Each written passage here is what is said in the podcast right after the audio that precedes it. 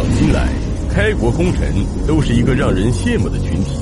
他们以从龙之功换来高官厚禄，世代显赫。然而，明朝的开国功臣可是一个不折不扣的危险职业，一不小心就会株连九族。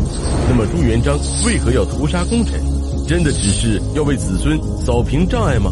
为大明朝出生入死的那些老将，结局又有着怎样的不同呢？本期视频就让我们一起盘点明朝的开国功臣。一徐达。魏国公徐达，字天德，安徽凤阳人，和朱元璋是同乡，祖上三代都是农民。在朱元璋回乡募兵时应征入伍，因为武艺高强，精通兵法，成为了朱元璋最信任的得力干将。一千三百六十七年，朱元璋拜徐达为左相国，封信国公，并派他和常遇春率领二十五万大军北伐中原。次年八月，明军攻克大都。元顺帝带宗室北逃，朱元璋大封开国功臣时，将徐达封为太傅、魏国公，位列开国功臣第二。之后主持了数次北伐，驱逐蒙元残余势力，并长期驻守北平。后因病重，在南京家中去世，享年五十四岁。由于其长女嫁给了明成祖朱棣，因而自永乐以后，徐达被明朝官方视作开国第一功臣。徐达的子孙也分出定国公与魏国公两大世系，世袭芒继，直至明朝灭亡。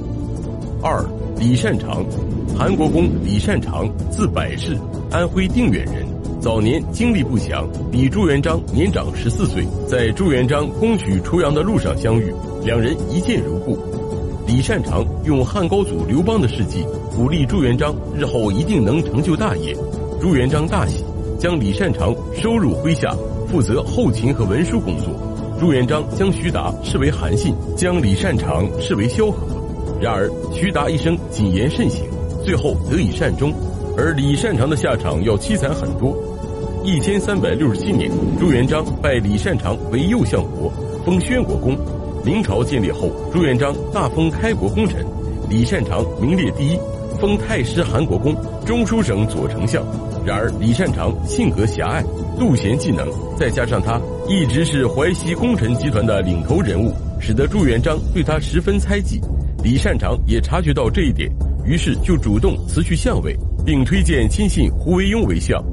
一千三百八十年，朱元璋发动胡惟庸案，废除了实行千年的宰相制度。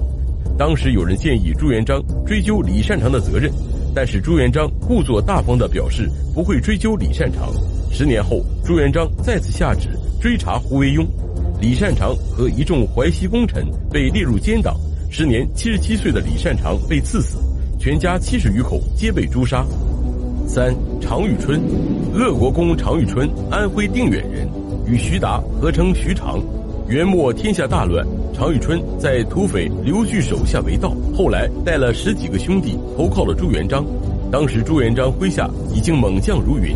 常遇春并没有得到重用，在采石之战时，常遇春作战勇猛，一马